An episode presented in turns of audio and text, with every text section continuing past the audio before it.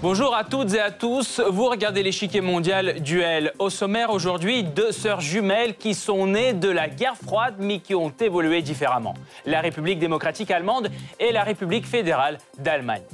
Séparées à la naissance, elles sont devenues par la suite des adversaires géopolitiques et se sont livrées une bataille idéologique pendant presque 40 ans.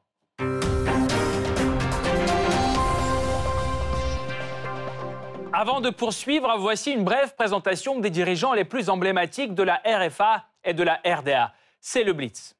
Konrad Adenauer, né le 5 janvier 1876 à Cologne, fils d'un greffier. Grâce à une bourse, il fait des études de droit à l'université de Fribourg, puis de Munich et enfin de Bonn et entame une carrière juridique en 1901. Membre du parti catholique Zentrum, Adenauer intègre le conseil municipal de Cologne en 1906. Trois ans plus tard, il devient adjoint au maire de la ville, puis en 1917, il prend sa place. De 1921 à 1933, il est également président du Conseil d'État de Prusse. À l'accession des nazis au pouvoir, il est destitué de ses fonctions et se retire dans sa maison familiale. Walter Ulbricht, né à Leipzig le 30 juin 1893, fils d'un tailleur pauvre. Après l'école primaire, il devient menuisier. À l'âge de 19 ans, Ulbricht entre au Parti social-démocrate, le SPD, auquel adhèrent ses parents. Après la Première Guerre mondiale, où il est mobilisé, il retourne à Leipzig et participe à la création de la section locale du Parti communiste allemand, le KPD. En 1923, il intègre le comité central et est élu au Reichstag en 1928. À partir de 1933, il quitte l'Allemagne nazie pour Paris, Prague, puis Moscou en 1938, où il travaille pour le Comintern, l'international communiste. À la fin de la guerre, Konrad Adenauer est rétabli en tant que maire de Cologne par les forces américaines. Il s'engage alors au sein de l'Union chrétienne démocrate, la CDU, créée la même année, qui réunit catholiques et protestants. Adenauer en devient le président dans la zone britannique en 1946. En septembre 1949, Adenauer est élu chancelier fédéral de la nouvelle RFA par le groupe parlementaire constitué par la CDU et l'Union chrétienne sociale de Bavière. En 1945, Ulbricht revient en Allemagne dans la zone d'occupation soviétique et contribue à la refondation du Parti communiste allemand. En 1946 est créé le Parti socialiste unifié d'Allemagne, le SED, résultant de la fusion forcée en zone soviétique du Parti communiste et du Parti social-démocrate. À partir de 1949, le nouveau parti concentre le pouvoir en RDA grâce à un système de liste unique aux élections. Walter Ulbricht, secrétaire général du comité central du SED à partir de 1950, exerce alors le pouvoir réel. Tout juste après la proclamation de la RDA, son président Willem Pieck propose une coopération en vue de rapprocher le plus possible les deux parties de l'Allemagne. La réponse du chancelier fédéral ne laisse pas de place au compromis. Seule la RFA a le droit de parler au nom du peuple allemand. Dès lors, leur rivalité ne fera que prendre de l'ampleur. Économie, idéologie, technologie, tous les domaines sont concernés. Côté diplomatique, la RDA est intégrée dans le bloc soviétique alors que la RFA coopère étroitement avec les pays de l'Europe occidentale et surtout avec les États-Unis. Dans les années 70, la détente fait fondre la glace dans les relations bilatérales. Cependant, la crise interne qui éclate en URSS à la fin des années 80 affaiblit les positions soviétiques en RDA. Résultat, la destruction du mur de Berlin et la réunification des deux Allemagnes. Comment cette rivalité a-t-elle marqué le paysage géopolitique de l'époque? Pourquoi la RDA a-t-elle finalement cédé à la pression de la RFA Enfin, quel défi l'Allemagne moderne a-t-elle hérité du passé? Pour répondre à toutes ces questions, nous rejoignons Henri Ménudier, professeur honoraire des universités à Paris 3, Sorbonne Nouvelle, germaniste. Monsieur Ménudier, bonjour. Bonjour. Tout d'abord, pensez-vous qu'il aurait été possible de conserver l'unité de l'Allemagne après la Seconde Guerre mondiale, ou la division était-elle inévitable? Oui, je crois qu'il aurait été tout à fait possible de conserver cette unité après 1945 si les quatre puissances victorieuses avaient vraiment voulu euh, s'entendre et coopérer. Euh, cette perspective semblait d'ailleurs réaliste lors de la conférence de Yalta en février 1945 entre Staline, Roosevelt et Churchill. C'est d'ailleurs au cours de cette même conférence que ces dirigeants politiques ont décidé de créer une organisation internationale très importante, l'ONU, l'Organisation des Nations Unies à New York. La conférence de Yalta a en fait conduit à un partage du monde euh, en zones d'influence qui ont été déterminées par les avancées des différentes armées contre, contre l'Allemagne. Mais les intérêts et les objectifs divergents des vainqueurs ont provoqué la formation de deux camps. Le camp soviétique dominé par l'URSS s'étendait jusqu'à l'Allemagne de l'Est. le camp occidental, avec la France et euh, la Grande-Bretagne, était dominé par les États-Unis d'Amérique. Ainsi s'est installée une coupure Est-Ouest qui a divisé l'Europe, l'Allemagne et Berlin on a parlé du rideau de fer et de la guerre froide. Est-ce que, selon vous, les dirigeants des deux Allemagnes ont joué un rôle important dans leur confrontation ou n'étaient-ils que des pions dans la lutte générale entre les capitalistes et socialistes? Pendant les années d'occupation totale, entre 1945 et 1949, les dirigeants politiques des deux Allemagnes n'entretenaient pas de contact il n'existait pas d'État allemand à cette époque. La vie locale et régionale se développait simplement au niveau, euh, au, niveau local ou bien régional et sous la tutelle des Alliés dans chacune des quatre zones d'occupation. Chaque Allemagne, à l'Est et à l'Ouest, a pris une orientation idéologique et politique différente qui ne favorisait naturellement pas le dialogue. L'Allemagne de l'Est était soumise à la prépondérance du Parti communiste allemand devenu le SED, l'Allemagne de l'Ouest a très vite fait le, choix du libéralisme et de la démocratie de type occidental. Donc le problème des deux États allemands, fondés en 1949, a été d'accueillir peu à peu une autonomie vis-à-vis -vis des Alliés et à l'intérieur du camp auquel, ils appartenaient.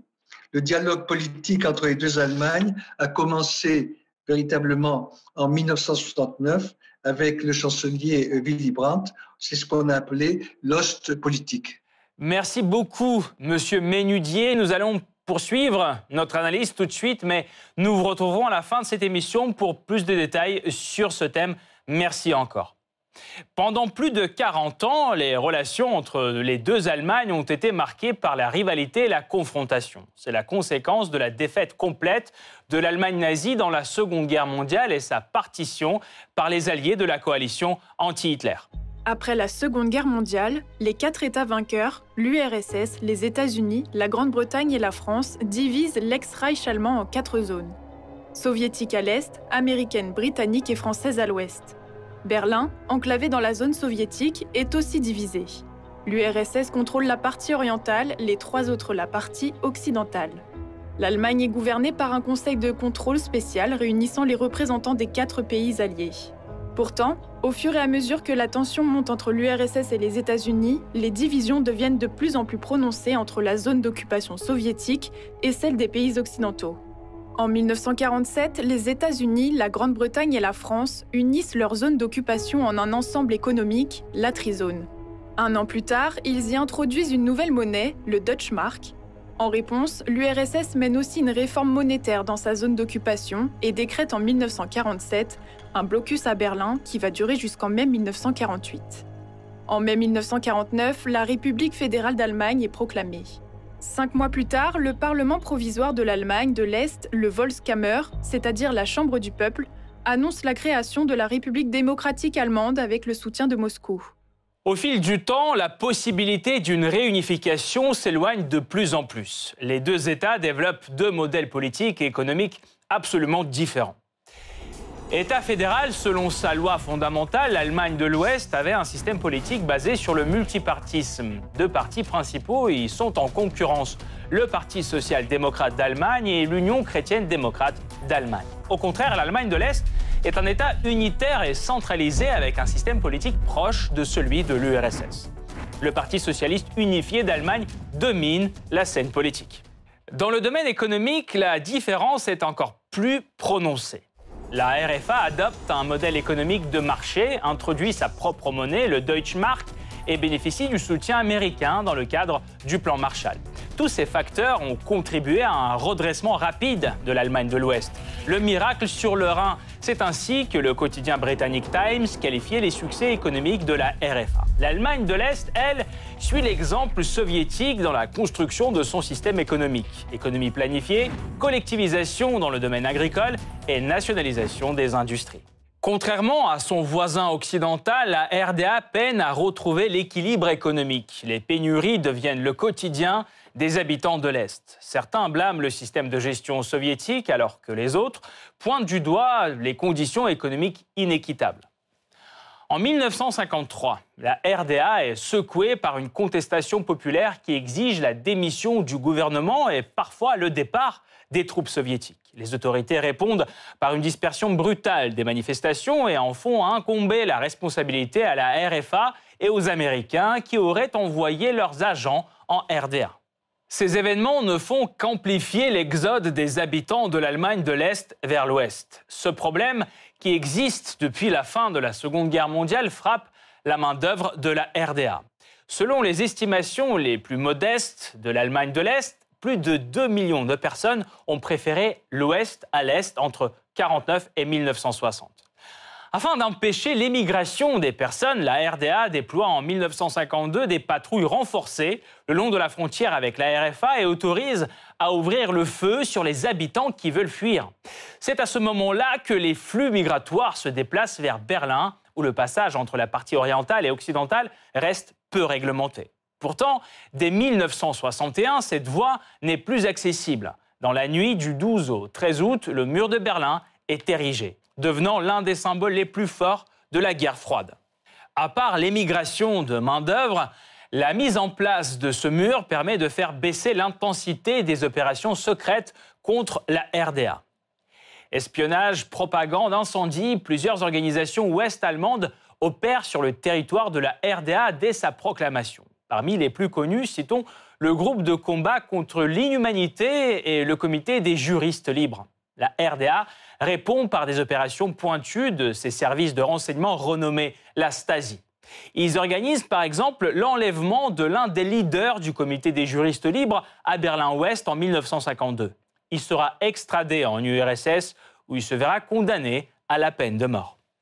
Entre les deux antagonistes, la diplomatie, elle aussi, occupe une place importante.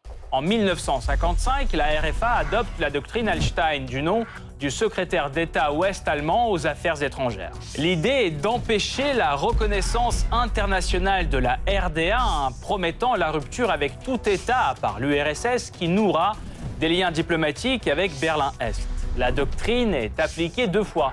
En 1957 avec la Yougoslavie et puis en 1963 à l'encontre de Cuba.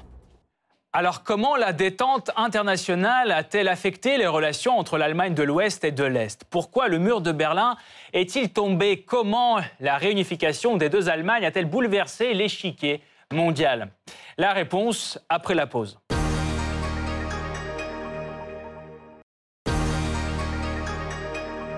Appartenant à des blocs opposés, les deux Allemagnes diffèrent à plusieurs égards. Superficie du territoire, économie, armée. Quel est le rapport de force à l'époque entre la RDA et la RFA Avant d'aller plus loin, faisons le récap. Avec 17 millions d'habitants fin 1970, la population de la République démocratique allemande constitue seulement le quart de celle de la République fédérale d'Allemagne. La superficie de la RFA représente plus du double de celle de la RDA. Sur le plan économique, la RDA adopte un système de planification économique. C'est l'État qui joue le rôle clé dans la vie économique du pays. L'Allemagne de l'Ouest mène une politique basée sur la libre concurrence et l'initiative privée des entrepreneurs. Bien que la RDA reste derrière la RFA en termes de productivité, l'Allemagne de l'Est est à la sixième place en termes de production industrielle en Europe. Sur le plan militaire, la RFA crée en octobre 1955 ses propres forces armées, appelées le Bundeswehr. Trois mois plus tard, la RDA met en place sa propre armée, l'Armée nationale populaire. Cependant, son nombre, selon les données de 1980, n'est que de 180 000 soldats contre 495 000 soldats en RFA. En revanche, l'Allemagne de l'Est a un atout de taille, son ministère de la Sécurité d'État, ou la Stasi, autrefois l'un des services de renseignement les plus puissants du monde. Les années 60 se traduisent par un certain dégel des relations Est-Ouest. Dans ce contexte, la RDA et la RFA font aussi leur premier pas timide vers la détente. En 1963, en Allemagne de l'Ouest, le Parti social-démocrate énonce une nouvelle conception de la politique étrangère, le changement par le rapprochement. L'idée est de nouer le dialogue avec l'Est en laissant pour l'instant de côté la question de la réunification. La coalition au pouvoir en adopte quelques éléments. Toujours en 1963, le protocole de Berlin permet à des centaines de milliers de Berlinois de l'Ouest de visiter leurs proches à l'Est pour la première fois depuis la construction du mur. En 1967, pour la toute première fois, la RFA entre en correspondance officielle avec la RDA. Ensuite, Bonn va à l'encontre de la doctrine Hallstein et établit des relations avec la Roumanie socialiste, puis renoue avec la Yougoslavie. Et en 1968, les deux Allemagnes s'accordent pour libérer le commerce bilatéral. Ce rapprochement s'accélère dès 1969. La doctrine Hallstein commence à montrer ses limites. De plus en plus de pays reconnaissent la RDA. Et l'agenda global est dominé de plus en plus par la détente américano-soviétique. À Bonn, ce contexte propulse au pouvoir les partisans du dialogue, le Parti social-démocrate. Dès son discours d'investiture, le nouveau chancelier Willy Brandt annonce donc un tournant vers l'Est, une ligne politique connue sous le nom d'Ostpolitik. 20 ans après la fondation de la RFA et de la RDA, nous devons empêcher l'évolution divergente de la nation allemande. En d'autres mots, nous devons tenter de progresser d'abord via une coexistence harmonieuse vers la cohésion. Ce n'est pas un objectif purement allemand, il est aussi important pour la paix en Europe et pour la relation Est-Ouest.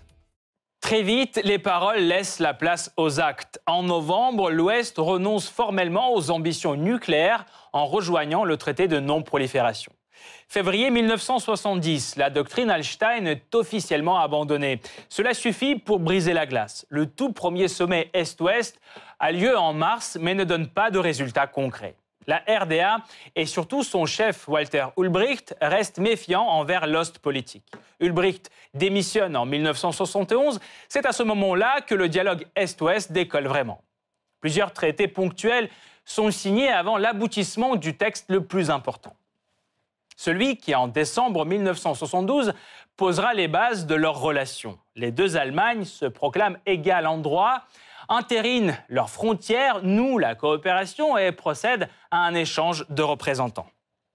Sur le plan bilatéral, la normalisation amène à un nouveau niveau d'intégration des deux États.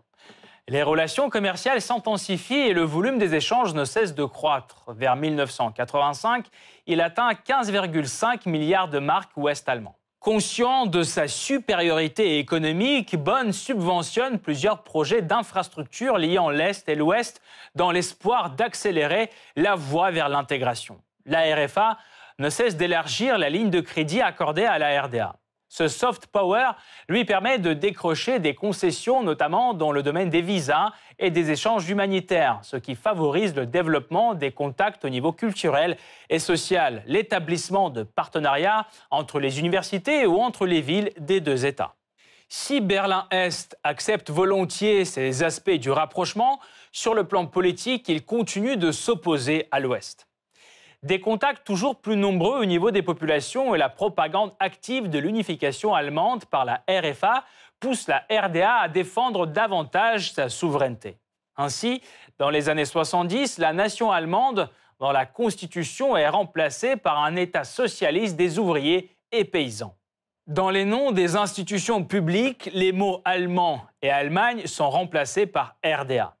Le mur est sans cesse perfectionné et devient de plus en plus infranchissable et la pression sur les dissidents monte. Les années 80 seront le dernier chapitre du duel entre les deux Allemagnes. Intransigeante dans son rejet de l'unification, la RDA traverse une période difficile qui préfigure sa chute. Depuis le début des années 80, l'Allemagne de l'Est s'enfonce dans une crise économique. L'écart technologique s'accentue de plus en plus et pèse sur la croissance. Le budget est en déficit permanent à cause de larges dépenses sociales. La dette publique s'accumule et atteint 20,9 milliards de dollars en 1989. Le niveau de vie de l'Est contraste de plus en plus avec l'Ouest capitaliste. À ces problèmes internes s'ajoutent les bouleversements qui secouent le camp socialiste à la fin des années 80. Dès 1987, l'URSS réalise un tournant idéologique qui entame la perestroïka. Le gouvernement de la RDA rejette résolument cette politique. Cette inflexibilité contraste avec la vive réaction de la population et la hausse de l'activisme politique. En 1989, l'Europe orientale traverse une série de révolutions de velours sous les slogans de liberté, d'autodétermination et d'économie de marché, ce qui mènera à la chute des régimes communistes en Pologne, en Hongrie et en Tchécoslovaquie. Ces pays ouvrent leurs frontières avec l'Occident. Du coup, les Allemands de l'Est se précipitent par milliers pour quitter la RDA via leur territoire. Tout cela amène la population à se mobiliser de plus en plus activement pour réclamer des changements. À l'automne 89, les événements s'accélèrent à l'approche de la date symbolique des 40 ans de la fondation de la RDA. Des manifestations pour le changement inondent plusieurs villes de l'Est. Le 7 octobre, l'anniversaire de la fondation de la RDA, Mikhail Gorbatchev effectue une visite à Berlin et entend la foule scander Aide-nous, Gorbi. L'intensité de ce mouvement populaire amène le gouvernement est-allemand à la démission. Le nouveau chef de l'État, Egon Krenz, cède vite aux demandes de la population. Il proclame la fin du monopole du Parti socialiste en RDA, ouvrant la voie aux premières élections libres. Pourtant, le changement le plus important amené par le nouveau gouvernement est la chute du mur de Berlin.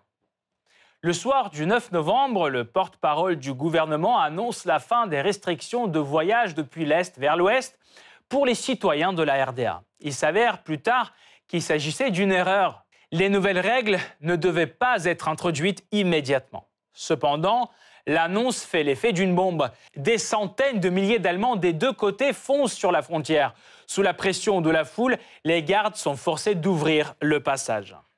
Le Parti socialiste de la RDA se désintègre et en mars 1990, le Parti chrétien-démocrate gagne les élections. Le même parti est déjà au pouvoir en RFA. De là, il ne reste qu'un pas vers la réunification de l'Allemagne. En RFA, le chancelier Helmut Kohl se saisit du moment pour amorcer les négociations sur la réunification avec l'Est. En même temps, débutent les pourparlers au format 2 plus 4 entre deux Allemagnes et les quatre puissances alliées de la Seconde Guerre mondiale. Helmut Kohl parvient à convaincre l'URSS à accepter que la future Allemagne unie soit membre de l'OTAN en échange de l'aide économique. Le 12 septembre, le format 2 plus 4 signe le traité portant règlement définitif concernant l'Allemagne ou traité de Moscou.